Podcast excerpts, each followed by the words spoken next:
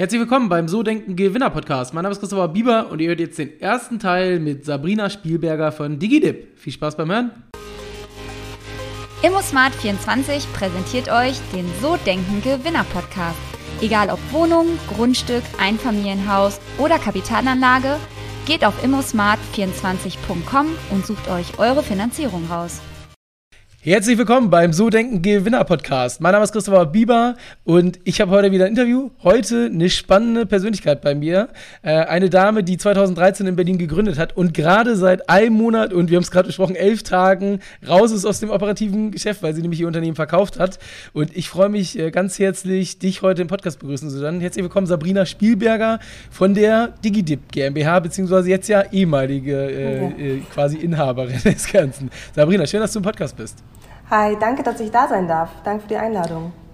Sehr gerne. Ich habe ja schon gerade in der Vorsprechung gesagt, das ist sehr interessant, was du so gemacht hast, aber der eine oder andere Zuhörer wird wahrscheinlich mit deinem Namen noch nicht so viel anfangen können oder vielleicht auch von DigiDip nicht so viel gehört haben, weil ich glaube, so nach außen ähm, nimmt man das Unternehmen wahrscheinlich nicht so stark wahr, außer man arbeitet mit euch. Mhm. Von daher würde ich mich freuen, wenn du mal ganz kurz erzählst, wer du bist, was DigiDip ist und ähm, was du da gemacht hast. Ja, klar, kein Problem. Und zwar ähm, ist, ein, ist von außen wahrscheinlich nicht so äh, easy wahrnehmbar, weil es halt eben im, im B2B-Bereich ist. Ähm, und ähm, was ich damals mit DigiDip gegründet habe, war eine, ein Meta-Affiliate-Netzwerk. Also ich habe äh, ähm, es möglich machen wollen, dass Content Creator, egal ob man jetzt ähm, eine Social Media Plattform hat, ob man äh, eine Verlagsseite ist, ob man eine Gutscheinseitenplattform hat, ähm, dass es für die easy ist, ähm, einfach mit ähm, Affiliate Marketing Geld zu verdienen, ohne dass ähm, man sich jetzt äh, äh, tief ins Thema ähm, reinarbeiten muss, weil es ja doch ein, ähm, ähm, ein, relativ technisches Thema wird, wenn man mal reingeht und dann hat man irgendwie dann doch keinen Bock mehr. Ähm, und ähm, wir haben das mit Digitip einfach probiert, ähm, so eine, so, eine, so eine Lösung auf den Markt zu bringen, die wirklich jeder und jede benutzen kann, ohne großes technisches Verständnis.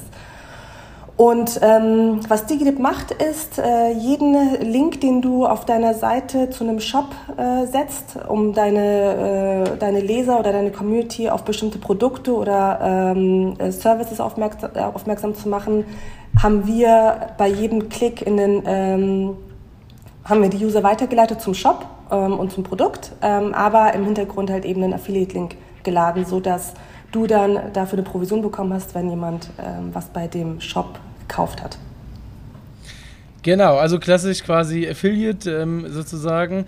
Ähm, also spannende Geschichte. Jetzt, jetzt mal so die Frage. Ich habe gesehen, ähm, also das, wenn man so ein bisschen recherchiert, 2,5 Milliarden E-Commerce-Umsatz, also Außenumsatz, mhm. Ähm, in über 40 Ländern aktiv. Vor allen Dingen, das fand ich spannend, in den USA, obwohl ihr aus Deutschland kommt und ja. äh, in Berlin sitzt und dort, soweit ich es gesehen habe, auch gar keine Präsenz habt.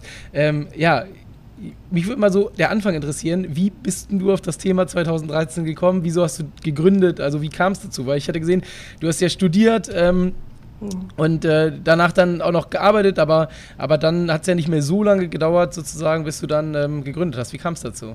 Also ich habe in der Affiliate-Branche schon vorher gearbeitet, im Display-Bereich, ähm, aber ich habe parallel einen eigenen Blog auch gehabt, in dem ich über ähm, äh, Fashion, Lifestyle, Beauty ähm, gebloggt habe. Damals war das jetzt nicht so, dass ich influencermäßig äh, mich selbst präsentiert habe, sondern ich habe wirklich ähm, Artikel geschrieben, ich habe Collagen zusammengestellt und so weiter. Und ähm, ich wusste, ich kann auch mit den Verlinkungen Geld verdienen. Äh, habe dann nach einer, habe dann geguckt, wie, wie ich das einbauen kann. Ähm, wollte damit auch Geld verdienen, habe auch Lösungen gesehen, die das Ähnliche machen, gemacht haben wie DigiDip, haben aber nicht so eine Abdeckung gehabt von den Shops, die ich mir gewünscht habe. Und äh, waren äh, auch äh, Technologien aus dem Ausland, äh, konnten mit dem deutschen Markt also auch gar nichts anfangen. Und ähm, mein Blog war eher auf Deutschland fokussiert für den deutschsprachigen Raum. Und ich habe dann auch mit ähm, anderen Content-Creatern geredet damals, auch mit Freunden, äh, Bekannten, die ähm, äh, Publisher waren und die haben auch gesagt, ja, es wäre schon cool, so eine Lösung zu haben. Und dachte mir, okay, dann mache ich eine, die, mit der wir alle was anfangen können. Und ähm, so entstand dann die Idee. Und eigentlich war Digitip wirklich auf den deutschen Markt ausgerichtet. Ne? Aber ich habe dann schnell gemerkt, okay, also ich hätte schneller merken können, sage ich mal, aber ähm, dass sich das ähm, easy skalieren kann ähm, auf mehrere Sprachen, auf, äh, in mehrere Länder. Und ähm, so ist dann das eine zum anderen gekommen. Hatte dann einen Mitarbeiter, meine, einer meiner ersten Mitarbeiter war ein absolutes Sprachtalent, der konnte Deutsch, Französisch und Englisch. Hab gesagt, okay, mit dir internationalisieren wir jetzt. Und der ist jetzt auch ähm, CEO äh, in, äh, bei Digitip. Also hat er wirklich als Praktikant angefangen und ähm, ist jetzt in der Geschäftsführung. Sehr cool. Ähm, aber also du hast drin gearbeitet, hast dann gesehen, okay, es gibt auf jeden Fall so ein paar Dinge, die passen nicht so zum deutschen Markt, die kann man besser machen. Ähm, aber es ist ja trotzdem so ein Schritt dann in die Selbstständigkeit zu gehen und zu gründen. So, ne? Du hast ja wahrscheinlich einen Angestelltengehalt gehabt, ganz ja. normale Einnahmen. So. Das ist ja jetzt nicht üblich in Deutschland. Wir haben, glaube ich, irgendwie 8, 9, 10 Prozent Selbstständige. Ähm, und dann so diesen Schritt nochmal zum Unternehmertum ist ja auch nochmal dann ein Schritt obendrauf. Gibt ja auch viele Freelancer und so weiter, die dabei oder darunter sind. Ähm, wieso kam es dazu? Also wieso hast du nicht gesagt, ich ja, mach ganz entspannt, nächsten 20 Jahre als Angestellte und schau mal, was das Ganze dort so bietet? Ja, ich hätte es machen können. Ich im Nachhinein, also es war absolut wahnsinnig, die Idee zu gründen. Und ich habe auch damals, als ich äh, Freunden, Familie erzählt habe, okay, ich ähm, gründe, ich gründe jetzt mein eigenes Unternehmen oder ich baue jetzt meine eigene Firma auf. Ähm, da war damals war Startup noch nicht so hip und so cool. Also es war nicht so ein ähm, war noch nicht so glorifiziert, wie es jetzt heute ist. Und alle dachten halt, wie, du kündigst jetzt deinen Job und dann baust du diese Firma auf und hoffst, dass das sich rentiert, dass du irgendwie davon leben kannst. Und ich so, ja, Mist, hört sich schon irgendwie krass an, ja. Ähm, aber ich habe da schon so einen Need gesehen für das Produkt und ähm, habe ja auch gesehen, dass es im Ausland funktioniert. Deswegen dachte ich mir, ich probiere es jetzt einfach. Ich war damals halt auch noch viel jünger, ne? also Ende, Mitte, Ende 20 und ähm, diese, diese, ich war so zwischen Naivität und leichtem Wahnsinn, ja, und ähm, hab, hatte nichts zu verlieren und habe es dann einfach gemacht, ja. Aber war eigentlich purer Wahnsinn. wie, waren, wie waren so die ersten Schritte? Also dann wirklich irgendwo eine Website zusammengebaut, Freelancer als Programmierer eingestellt oder wie hast du, wie waren die ersten Schritte bei dir? Nee, also ich hatte tatsächlich schon Hilfe. Ich bin zwar nicht ähm, äh, Venture Capital finanziert, aber ich hatte Business Angels, die schon Unternehmen hatten und schon Programmierer hatten.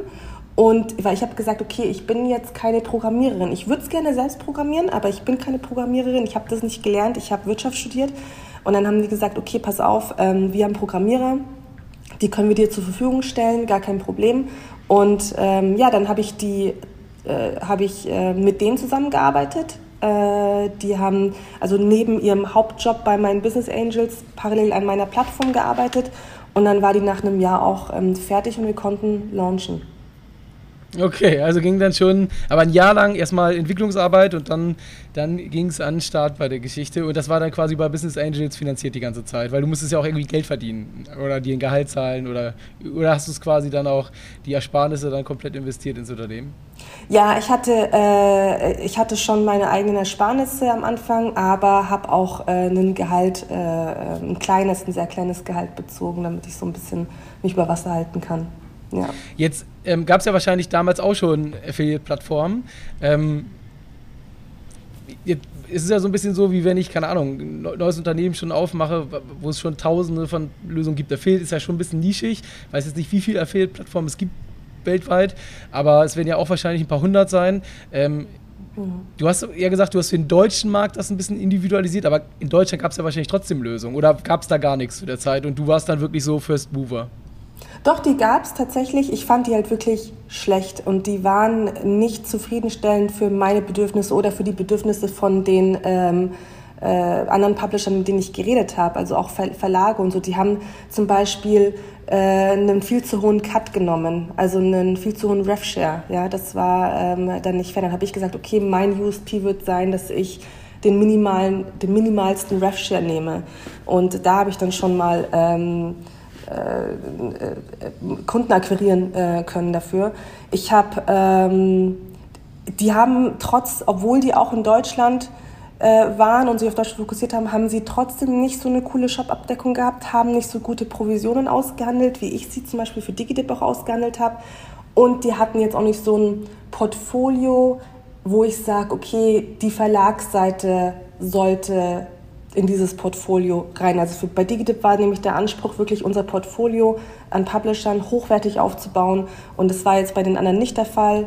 Äh, hat ja trotzdem, ich meine, funktioniert ja so äh, für die trotzdem, aber war für mich halt einfach nicht der Anspruch und habe gesagt, okay, wenn ich zu einer Verlagsseite gehe, also die Verlage, die sind super, sowieso super vorsichtig und dann sage ich ähm, natürlich zu denen, hey, ich habe hier ein hochwertiges Portfolio, du kannst dich entweder für uns entscheiden, in guter Gesellschaft zu sein, oder du gehst halt da drüben hin, wo du mehr abgeben musst wo du nicht die Shops hast, die du brauchst, wo du keine attraktiven Provisionen hast, weil, weil wir eben so ein hochwertiges Umfeld hatten, konnten wir auch bessere Provisionen mit den Brands ähm, mhm. aushandeln. Haben wir dann auch gemacht. Okay, cool. Und die ersten Kunden, wie habt ihr die akquiriert?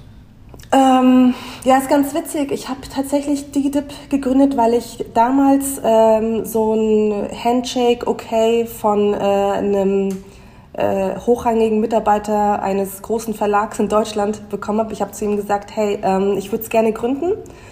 Wie schaut's aus? Würdet ihr es dann auch einbauen? Und äh, er meinte, ja, No-Brainer, sofort, bauen wir sofort ein. Und aber dann hat es halt ein Jahr, ein Jahr gedauert, bis wir gelauncht sind. Und als ich ihn dann wieder angerufen habe, hat er nicht mehr gearbeitet. Ja, und keiner da wusste, wer ich bin. und das war für mich schon so der erste Setback. Also es war da musste ich wirklich so ein paar Tage erstmal ähm, mich wieder sammeln, weil ich das wirklich auf das Versprechen eigentlich aufgebaut habe. Ich dachte mir, wow, ich habe dann halt mhm. einfach diesen großen Kunden und klar baue ich jetzt DigiDip, weil ähm, ich habe ja schon einen großen Kunden. Ne? Mhm. Und dann musste es natürlich von vorne losgehen, habe dann wirklich Telefon selbst in die Hand genommen, Kaltakquise gemacht, jeden angerufen, wo ich dachte, dass... Ähm, die viel besser monetarisieren könnten.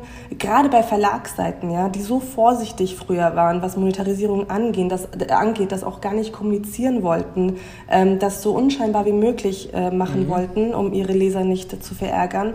Ähm, da bin ich halt rangegangen, habe gesagt, hey, guck mal, ist ja cool, dass ihr über ähm, diesen Staubsauger schreibt, aber ihr verlinkt den nicht. Ja? Dann was passiert? Der User googelt diesen Staubsauger, wer bekommt den Sale, die Gutscheinseite oder je nachdem, wer eben mit dem Staubsauger da oben rankt. Ne? Und das ist natürlich ärgerlich. Und so habe ich dann die ersten Kunden gewonnen.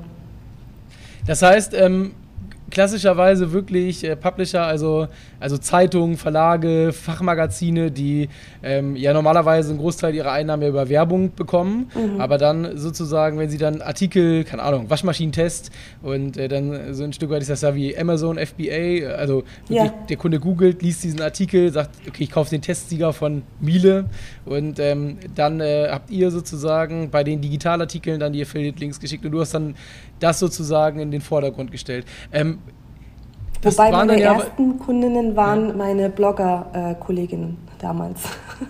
Okay, also tatsächlich dann wirklich Leute, die einfach, weiß ich nicht, einen Reiseblog geschrieben haben, wo dann jemand über TUI gebucht hat, wo ihr dann die Links gebaut habt und so weiter. Genau. Aber hast du denn ähm, du musst ja auch auf der anderen Seite, das habe ich ja auch gesehen, 2,5 Milliarden Umsatz, du musst ja auch die Brands draufkriegen. Das ist ja auch nicht so einfach wahrscheinlich, die sozusagen davon zu überzeugen, dass jetzt euer System genutzt werden kann. Oder habt ihr es einfach von bestehenden Dingen mit draufgeschaltet? Wie hast du das gemacht? Es war super, das war auch wirklich eine Herausforderung, weil da ich ja, man möchte meinen, da ich ja schon aus der Affiliate-Branche kam, dass äh, da der Einstieg einfacher gewesen wäre jetzt mit den Netzwerken, da die mich erkennen, dass die mich dann mit Digidip einfach andocken. Mhm. Ja, dachte ich auch, aber mhm. ähm, keiner hat mir das so wirklich abgenommen, dass ich wirklich aus dem Display-Geschäft raus bin ähm, und jetzt was äh, nachhaltiges, Content-lastiges. Alle haben damals nach alle haben damals nach Content gebettelt, alle Brands. Ähm, also die die wollten mehr Content, die wollten weniger Banner. Und dann dachte ich mir, okay, mache ich das einfach. Aber bei den Affiliate-Netzwerken, die Ansprechpartner, die haben mir das damals halt auch nicht abgenommen. Die meinten auch so, okay, wir haben jetzt auch schon genug Meta-Netzwerke, Sabrina, nice try, brauchen wir nicht. Und ich meinte, Leute, das Ding ist fertig, ja? Also wo soll ich jetzt damit hin? Ihr müsst mich jetzt reinlassen und ich brauche jetzt eure, die Brands, die bei euch angebunden sind. Ich bin ja kein eigenständiges Affiliate-Netzwerk. Ich habe schon die Netzwerke gebraucht, dass die mich reinlassen und ich mich bei den Brands ganz normal als Publisher, als äh, Meta-Netzwerk bewerben kann. Die Netzwerke, die Affiliate-Netzwerke wollten mich aber nicht. Die haben gesagt, erstens, du warst schon immer Display, warum solltest du jetzt was anderes machen? Wir brauchen auch nicht mehr Display. Und ich so, Leute, ich bin, ich mache nicht mehr Display, versprochen. Keine Banner mehr. Ähm, ja, Metanetzwerk, Subnetzwerk oder wie sie es auch mal genannt haben, gibt's, haben wir alle schon. Ähm, bring, bringt alles nichts, ist, äh, ist nur vergebene Liebesmühe. Da habe ich gesagt, nee, sorry, das ist halt jetzt ich muss das jetzt machen, weil ähm, das ist live. Ich habe, das ist mein, das ist jetzt mein Fulltime-Job und ähm, bin dann wirklich zu, musste erstmal zu allen Netzwerken hinfahren, pitchen vor den Mitarbeitern, ähm, musste klar darstellen, was sind unsere USPs ähm, und wie unterscheiden wir uns von den anderen, wie, äh, wie, wie schaffen wir äh, Wert für die Netzwerke und dann, ähm, das war dann die erste Hürde und dann sind wir in die Netzwerke reingekommen. Die haben sich dann erbarmt. Aber dann muss man sich ja innerhalb der Netzwerke nochmal bei den Brands bewerben. Und dann geht da wieder die Fragerei los. Ja, wie, was macht ihr? Was ist ein Metanetzwerk? Ach so, ja, aber haben wir ja schon drin ähm, warum, wie seid ihr denn anders? Und das war dann schon. Kannst du noch mal ganz kurz, weil ich glaube so, dass viele wahrscheinlich so in diesem Affiliate-Thema, die auch zuhören, da nicht ganz so tief drin sind. Mhm. Ähm, kannst du noch mal kurz erklären, es gibt ja Affiliate-Netzwerke, ist ja sowas wie eine Plattform, wo halt, ich sag mal, vielleicht so ein Publisher, also eine Zeitung, die einen Artikel schreibt, drauf ist, ähm, sozusagen als Partner ja. und äh, dann guckt, okay, keine Ahnung, Miele, Bosch und äh, äh, Samsung, die haben Waschmaschinen und die bieten alle Provision dafür, wenn das über uns gekauft wird, über so einen Link sozusagen. Ne? Mhm. Ähm, und das sind ja die Brands sozusagen. Aber und daraus entsteht ja dieses Affiliate-Netzwerk, dieser Marktplatz sozusagen, Angebot, genau. Nachfrage. Ähm, jetzt hast du ja eine neue Lösung geschaffen, auch in Form von einem Affiliate-Netzwerk. Wie hat sich das denn differenziert oder wieso hast du denn bestehende genutzt sozusagen? Also du hast quasi gar nicht direkt die Marken angesprochen, sondern bist über bestehende Netzwerke, hast dich mit eingebaut. Oder kannst genau. du das nochmal so ein bisschen erklären?